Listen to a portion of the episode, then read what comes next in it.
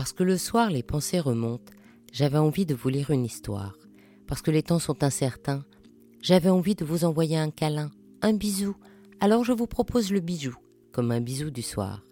Il était une fois les gouachés. Dans la joaillerie, le dessin a plusieurs finalités. Ce peut être le dessin rapide et esquissé fait pendant un premier rendez-vous client juste pour vérifier que le client et le joaillier parlent le même langage, ou un dessin technique qui jette les bases du bijou. Mais celui dont nous allons parler, c'est le gouaché. Le plus souvent, ce qu'on imagine au sortir d'une exposition ou d'un musée, par exemple, c'est une représentation en couleur du bijou sur un papier gris. Mais le gouaché, c'est bien plus que cela. Le gouaché joaillier est un véritable plan technique du bijou. Il est minutieux, détaillé et exact. Il préfigure le bijou.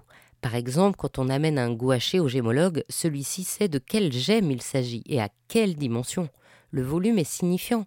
Le joaillier va comprendre, à la vue du gouaché, le type de volume du bijou et va pouvoir construire la monture. Le sertisseur va voir quel type de serti on lui demande. Le polisseur, lui, va adapter ses gestes pour obtenir le fini que le gouaché lui indique. Bien sûr, il y a des joailliers qui font des gouachés, et cela fait partie de la formation, mais c'est aussi un métier à part entière.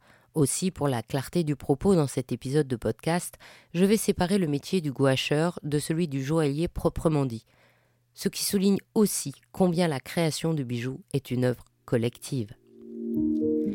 La technique du gouaché en joaillerie est très complexe et c'est un savoir-faire spécifiquement français peut-être parce que le métier de joaillier est très organisé par la Chambre syndicale de la bijouterie joaillerie qui existe depuis 1864 et héberge aussi son école, la Haute École de la joaillerie, au 58 rue du Louvre.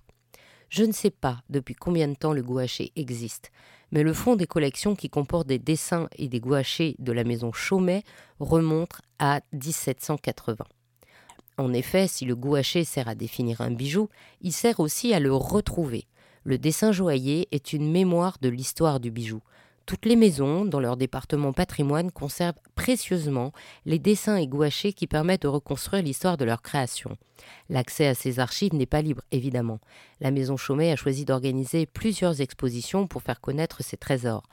Les expositions Dessins de nature ou l'art du trait soutenaient ce propos comme sa participation à plusieurs éditions du Salon du dessin, où elle expose et fait connaître ce travail si particulier au public. Par ailleurs, quand on retrouve un bijou, la confrontation avec les carnets de commandes et avec les gouachés permet d'ascertainer leur provenance. C'est ce qui se passe par exemple pour les bijoux de Suzanne Belperron. Quand elle travaillait pour la maison René Boivin, les bijoux portaient la marque de la maison. Et bien sûr, la maison a eu plusieurs créatrices successives. Suzanne Belperron disait Mon style est ma signature. Mais aujourd'hui, un bijou d'elle vendu aux enchères a besoin d'être certifié pour bénéficier de la cote qui est la sienne. Retrouver le dessin ou le gouaché qu'elle a réalisé permet de confirmer sa provenance. Le choix de la gouache est probablement lié à ses caractéristiques intrinsèques. C'est une peinture couvrante et opaque qui se dilue à l'eau, donc elle sèche facilement et les pinceaux sont aisément nettoyés elle a une bonne résistance aux ultraviolets, ce qui donne une bonne conservation dans le temps, en tout cas meilleure que certaines peintures à l'huile du 19e. Et bien qu'elle soit opaque, la technique peut donner l'impression de transparence, ce qui est intéressant pour les gemmes. Alors, il y a des techniques, mais il y a aussi des codes. La lumière est toujours représentée comme venant du haut à gauche en direction du bas à droite. Les matériaux représentés deviennent ainsi des volumes et réfléchissent la lumière.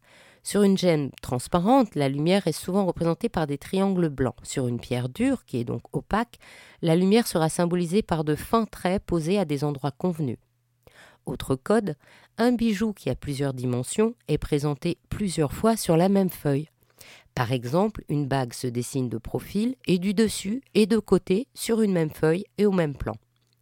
Par convention, la couleur or ne vient pas d'un tube de gouache doré.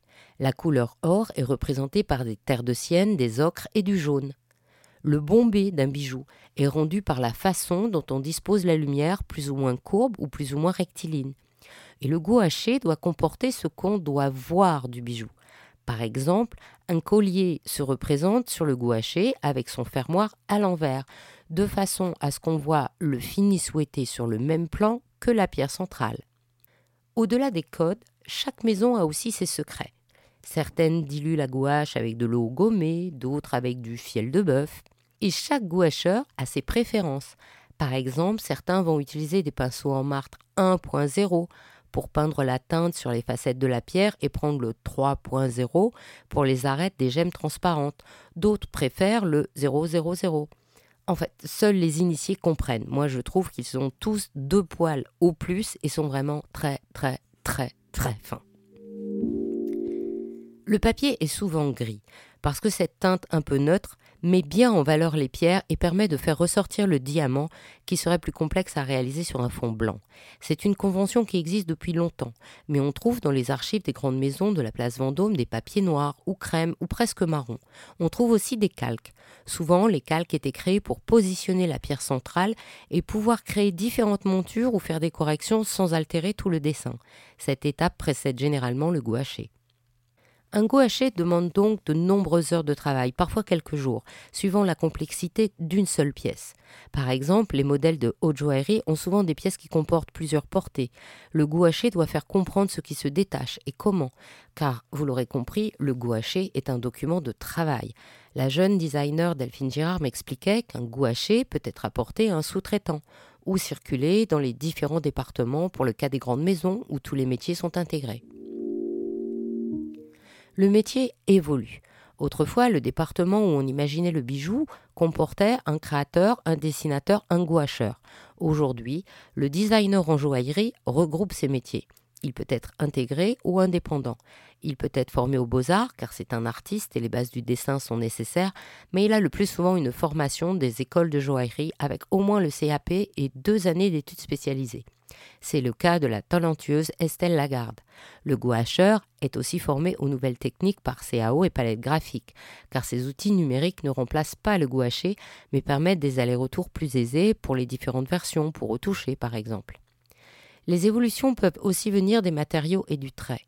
L'artiste designer Frédéric Manet pour la marque Holz a traduit l'approche singulière de cette marque joaillère en utilisant dans son gouaché des gouaches bien sûr, mais aussi des feutres, des bics noirs et blancs et du crayon de papier. Il a laissé ses traits débordés, sans complexe autour des tracés du bijou, pour témoigner de la puissance et de l'énergie qui émanait des pierres brutes utilisées. Le gouaché permet aussi de détecter des jeunes talents. C'est pourquoi des concours sont créés autour du gouaché. Dans les années 90, c'est la De Beer qui avait lancé le Diamond International Award.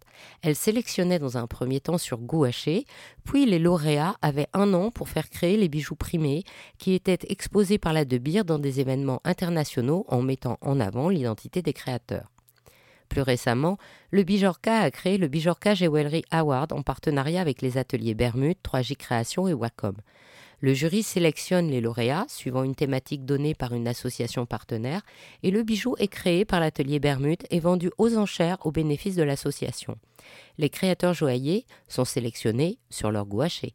Cette année, c'est Pauline Verlac, Christophe Lenné et Pierre-Emerick Ledoux qui étaient les lauréats du Bijorca Jewelry Award parce que le gouaché, au-delà de son rôle technique, raconte une histoire, celle que le créateur raconte à travers son bijou.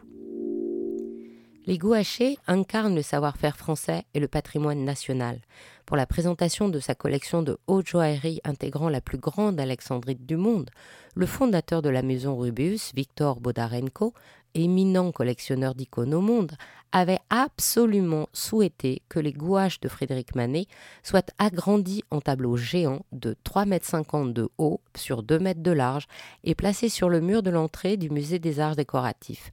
Au Louvre donc, demeure historique des rois de France, ajoutant ainsi le symbole au symbole. Si vous souhaitez vous essayer au gouaché en amateur, vous pouvez retenir un cours à l'école des arts joailliers, après le confinement évidemment. Pour ceux qui souhaitent se reconvertir en joaillerie et aller vers le gouaché, il y a les écoles professionnelles. Et le livre Dessin de bijoux de Dominique Odette, paru en 2008, qui présente 310 pages de techniques. Et en attendant qu'une maison expose ses gouachés, un fond de Chaumet est visible à la BNF, la Bibliothèque nationale de France ou bien sur Internet, vous pouvez regarder la Graphisch Sammlung Stern, la collection unique d'un collectionneur privé, visible sur son site et sur Facebook. Ainsi se termine cette histoire d'Il était une fois le bijou. Si cette histoire vous a plu, Partagez-la autour de vous pour vous aussi envoyer plein de bijoux bisous et encouragez-moi en me mettant plein d'étoiles et de likes. À demain pour un prochain bijou, un nouveau bisou du soir.